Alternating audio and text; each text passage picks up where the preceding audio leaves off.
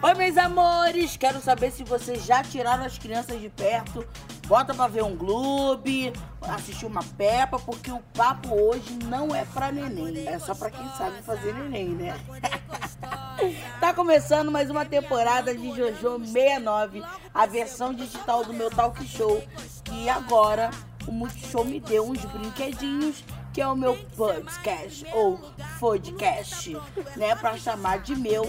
E aqui a gente vai falar sobre tudo que não pode passar na TV, porque eu sabe que eu tenho essa vibe meio proibidona, né?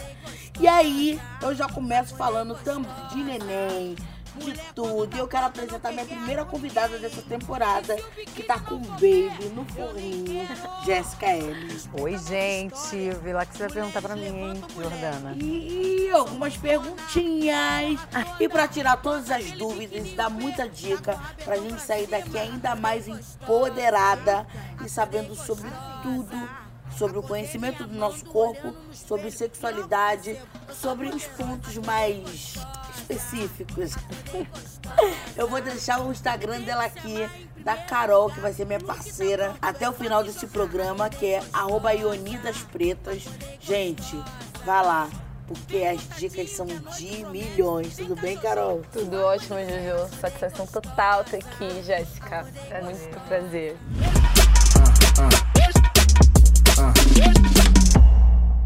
Não tem como começar esse papo reto aqui com a minha coleguinha sem perguntar para ela como é que tá sendo o libido nessa gestação. Na gravidez. Aí. Então, cada mulher é uma mulher, cada gestação é uma. Eu, particularmente, diminuo muito a libido. Porque tem muito enjoo, você tem outras coisas, o corpo desacelera para estar tá formando o corpo do neném, né? Então diminuiu bastante a libido, pelo menos no início da gravidez. Isso é normal? Porque eu não, não passei ainda. Absolutamente. Cada corpo, de fato, é um corpo. E a libido tem muito a ver com dimensão hormonal, porque o humor e o hormônio são juntinhos. Como ela está vivendo uma oscilação hormonal muito grande, aí é também muito comum que a libido fique oscilando.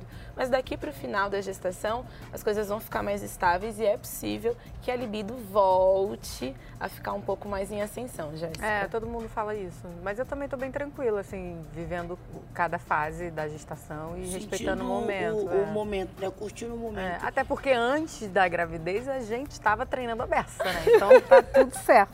É, já queria, então é, tem, tem os seus prós e tem os seus contras, é né? Isso, é Não é fácil. O que você tem a dizer sobre as mulheres que muitas das vezes quebra a resguarda? Isso pode isso é normal? O resguardo, o nome que é nome popular, né, no contexto de puerpério, é o momento em que a mulher está muito conectada com o seu próprio corpo e com a criança. Então é um momento muito importante para que a sexualidade nesse momento seja percebida como algo de fato um pouquinho secundário, porque é importante essa conexão do bebê com a mãe. Em relação é, à sexualidade ao longo do período gestacional, eu gostaria muito que a gente elaborasse um pouco sobre o sexo pré-gestação é um, o sexo em contexto de gestação é outro, porque é outro corpo. Então, não dá pra gente se organizar e ter uma expectativa sexual na gestação como a expectativa sexual que a gente tinha antes de engravidar. É outro corpo, outras sensações, outros sentimentos.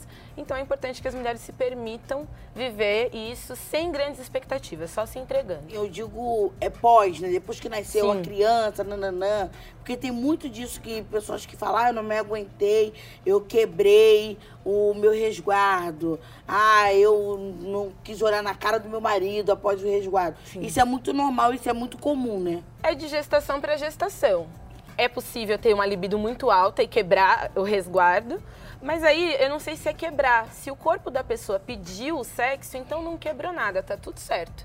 Agora, se o corpo não pediu e por alguma questão compulsória né, a extra vontade, ela viveu a experiência sexual de maneira não natural, aí é uma quebra e precisa ser repensado. Já chegou aquela gente que fala assim, ah, é perigoso não. dar na gravidez. Não, não, Tem gente que fala que tem que fazer mesmo para abrir passagem. Eu fico, é, mas tem gente... É, tem gente que fala, não, tem que, quanto mais você faz é melhor porque abre passagem. Eu falei, gente, então, então vai alargando com a dilatação, né? Minha bisavó, que Deus o tenha, falava assim: se você quiser fazer filho homem, não deixe entrar ar. Agora, se for menina, pode deixar entrar. Eu falei, gente. Como é que você vai pensar Como- nisso no como- meio do, do sexo, gente? Não, ah, você não sabe. Quando eu tava nas minhas tentativas de querer engravidar, eu deitava, botava as Perna pernas pro cima. alto, assim, com, com... O Lucas, você não vai tomar banho? Eu falei, não se meta no meu, no meu negócio aqui, que a dona Sandrinha que me ensinou. Deixa aqui, dona Ângela. Ângela e Sandrinha que me ensinavam as técnicas. Só que eu falei, gente, tentei, tentei, tentei. Toda semana, semana sim, semana não, eu estava fazendo teste de gravidez. Eu estava ficando pirada. Eu comprei sapatinho. Eu, tô, eu fiquei meio pirada com isso. Tá chamando, tá chamando a energia, é isso. Não, mas agora eu já, já resolvi que eu não quero. Ah, não quer mais? Já mudou de ideia? Oxente, por quê? Ah, gente, é muita coisa pra fazer, é muito trabalho. Não, é. Aí eu tô dando é uma postergada um pouquinho, porque eu acho que eu tenho que me consolidar mais no que eu busco. E aí eu penso no filho, porque o filho vem muitas mudanças, né? Você se sente mais vulnerável à gravidez, assim, mais sensível? Agora melhorou um pouquinho, porque eu entrei no quarto mês. Mas o início é muita mudança. Então, assim, eu sou uma pessoa muito acelerada, sempre fiz várias coisas ao mesmo tempo. A primeira coisa que a gravidez foi fazer foi me pausar, assim, me desacelerar. Porque eu sinto muito sono, você sente muito enjoo, é, você chora assistindo um desenho animado, você fica, de fato, assim, a flor da pele. Eu fiquei muito. Agora que eu tô começando a conseguir interagir com as pessoas, E- sair de casa. Eu não quero nem me imaginar. Você acha que existe idade pra ter filho? Tem uma idade biológica, óbvio, né? Sobretudo para mulheres e pessoas que têm útero, você precisa estabelecer o quanto antes, assim, o- se você quer ou não ser mãe. Uma vez escolhendo ser mãe, você tem um tempo biológico para gestar, porque o nosso corpo tem um tempo biológico. A gente ovula num processo até determinado período, tem a nossa fase reprodutiva. E a fase reprodutiva é uma fase, É, não dura a vida toda. Porque assim, eu digo na minha adolescência, a maioria das minhas amigas hoje tem filho. E eu que acompanho meninas até mais novas do que minhas amigas que na época engravidaram com 15, tem meninas muito novas aí, né, que estão grávidas. Fico muito preocupada, sabe, ver é, é, as meninas tão jovens sendo mãe. Tem gente que a maternidade vem pra, pra mudar. Hoje a minha amiga, eu olho pra ela e falo pra ela, se você não tivesse filho naquela época, você não ia ter mais. E hoje eu enxergo uma outra pessoa. Ela tá fazendo faculdade, ela falou, amiga, hoje eu vou pra rua com um pensamento assim, meu filho tá em casa me esperando, então eu tenho que dar o meu melhor. Tipo, ela mudou, assim, que a gente era um bonde Pesadão. pesadão. As transformações são muito grandes, né? Bio, psico, emocionalmente. E o fato da gente estar falando mais de sexualidade, sobretudo nas redes sociais, não faz com que isso necessariamente seja é, transmitido de maneira certa. Então, ter muitas músicas com tom sexual, ter muitas imagens sexualizadas, nem sempre chega para as meninas da maneira mais adequada. Então, é muito importante também que quem esteja nos assistindo fale sobre sexualidade com as meninas sem tabu. Aproveite um programa como esse para poder conversar em família. Por quê? Porque aí a sexualidade chega no ambiente seguro, que é dentro de casa, com as informações adequadas. Então, não confiem só nas redes sociais para educar sexualmente as meninas. É funda e os meninos também. É fundamental que esses espaços produzidos, por exemplo, pelo seu programa agora, possa também gerar esse debate, essa conversa sau- saudável e segura dentro de casa. Isso é muito importante. Vou, fa- vou fazer uma pergunta um pouquinho invasiva. Mas você responde se você quiser. Tá. Você demorou muito pra ter uma primeira vez? Cara, demorei comparado às meninas da minha escola, assim, né? Da minha, as, as amigas, as colegas. Eu lembro que as meninas da adolescência já tipo, perderam a, a- a virgindade com 15, 16 anos.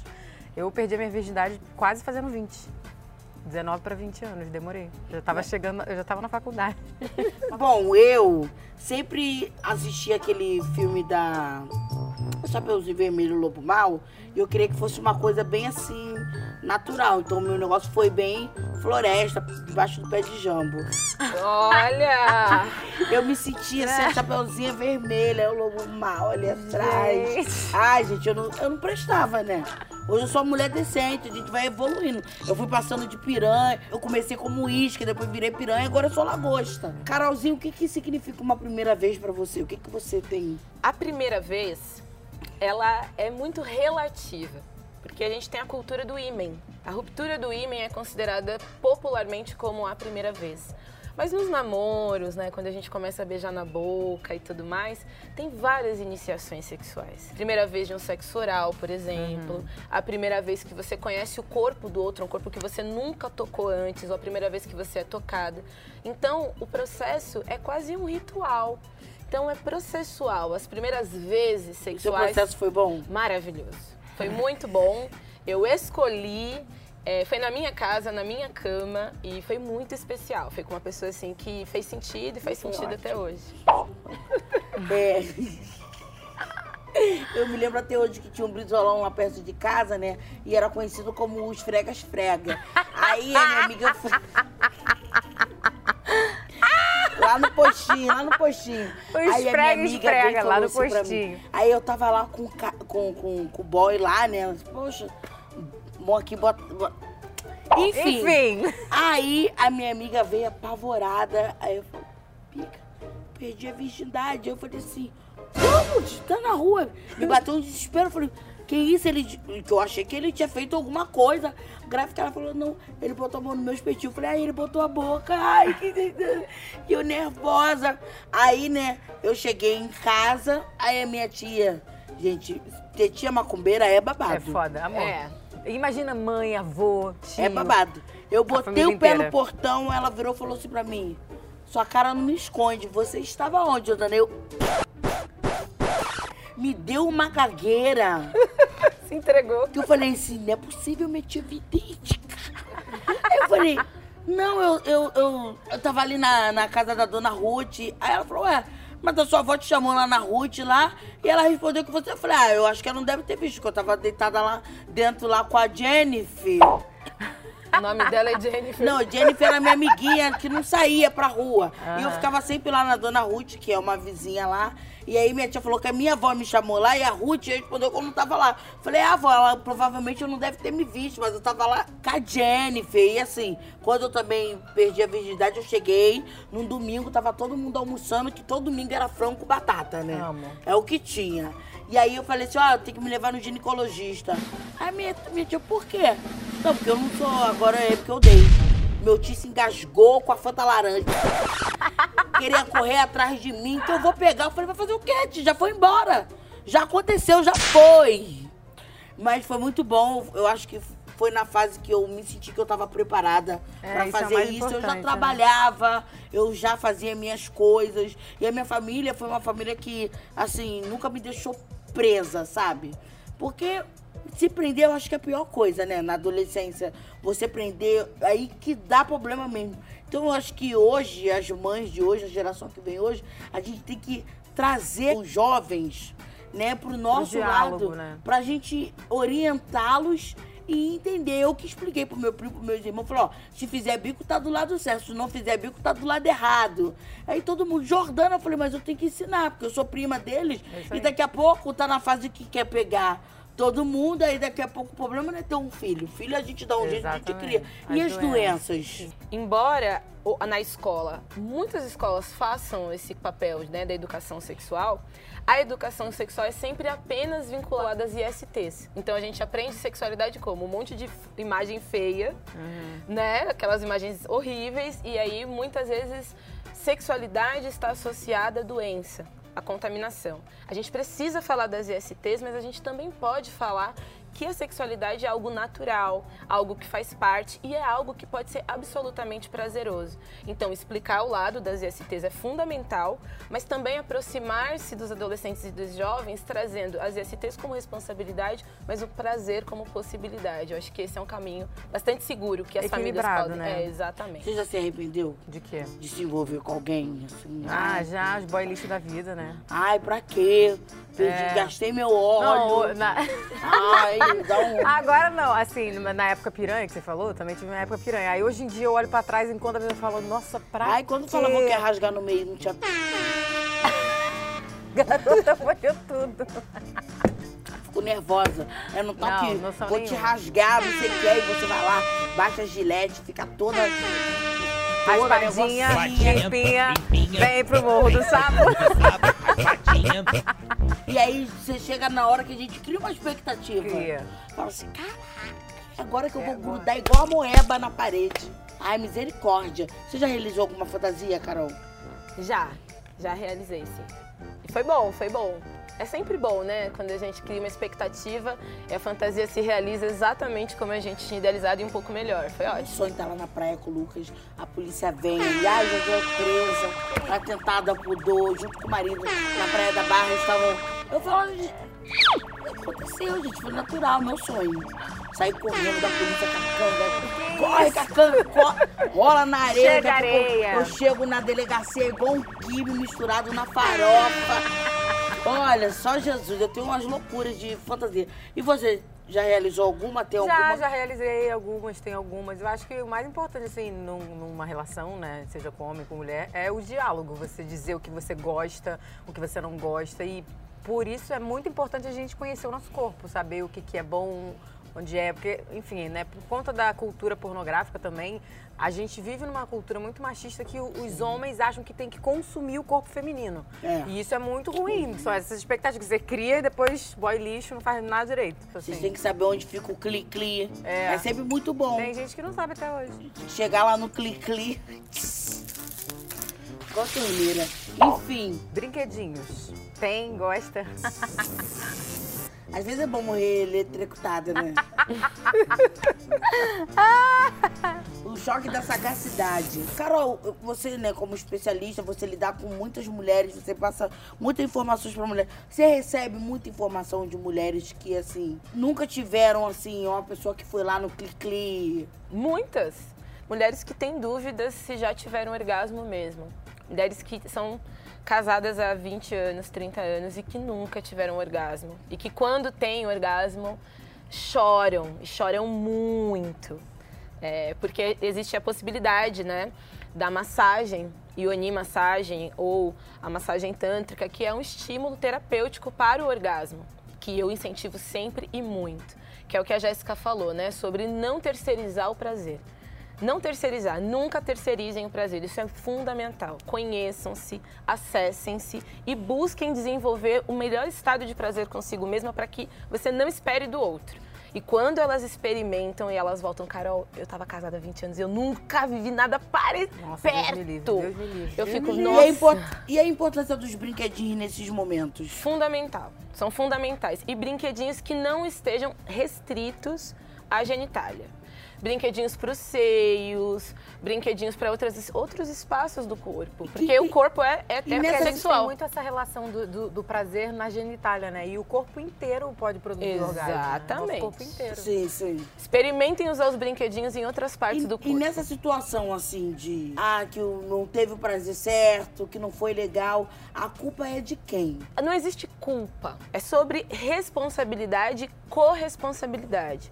Quando a gente escolhe alguém, não importa se numa relação pontual ou se numa relação é, formal e, e- e etc. A gente está escolhendo juntas e juntos trocar. A gente é corresponsável por essa experiência. Se entre nós o prazer não é tão bacana, então a gente é corresponsável por aquele resultado. Eu não acho que a culpa cabe na sexualidade, não a culpa. A responsabilidade e corresponsabilidade. É porque a gente também tem que ter uma segurança, né? Tem que ter uma conexão de quem a gente tá se envolvendo. Porque sexo é isso.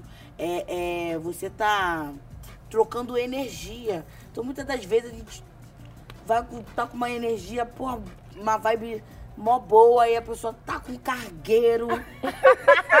Mas não é Aí verdade. tem que gastar com banho de erva, Ai, saboroso. ai, limpa, limpa, limpa, limpa, Limpa, limpa, limpa, E agora a gente tem um novo quadro no Jojo 69 que é Tem dado em casa? Aí é a história do público, que as pessoas vão falar um pouquinho pra gente e a gente vai dar conselhos para ela, né? Eu sou boa pra dar conselho, mas também tô com duas pessoas aqui.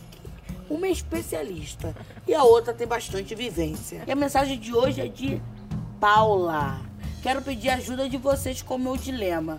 Estou com um boy há dois meses e ele é um gostoso, mas agora resolveu que não quer mais usar camisinha. Ele disse que já estamos num relacionamento estável e que a camisinha aperta muito o menino dele. Ah, vai pra puta que pariu.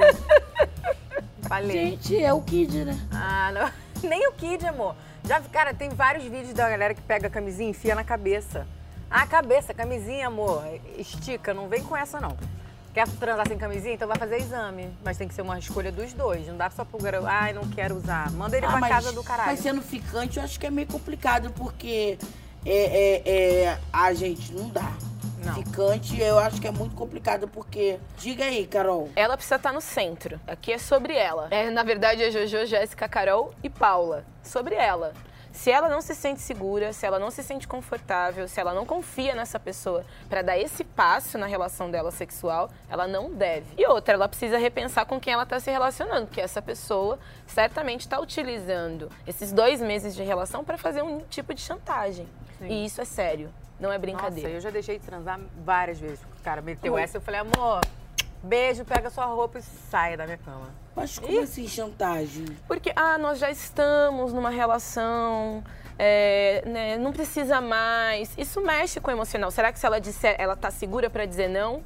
E se ela disser não, essa pessoa continua com ela? Ah, vai na, mexe na vulnerabilidade. da- Exatamente, entendi. Isso é sério. E E por você- isso ela precisa estar no centro dela.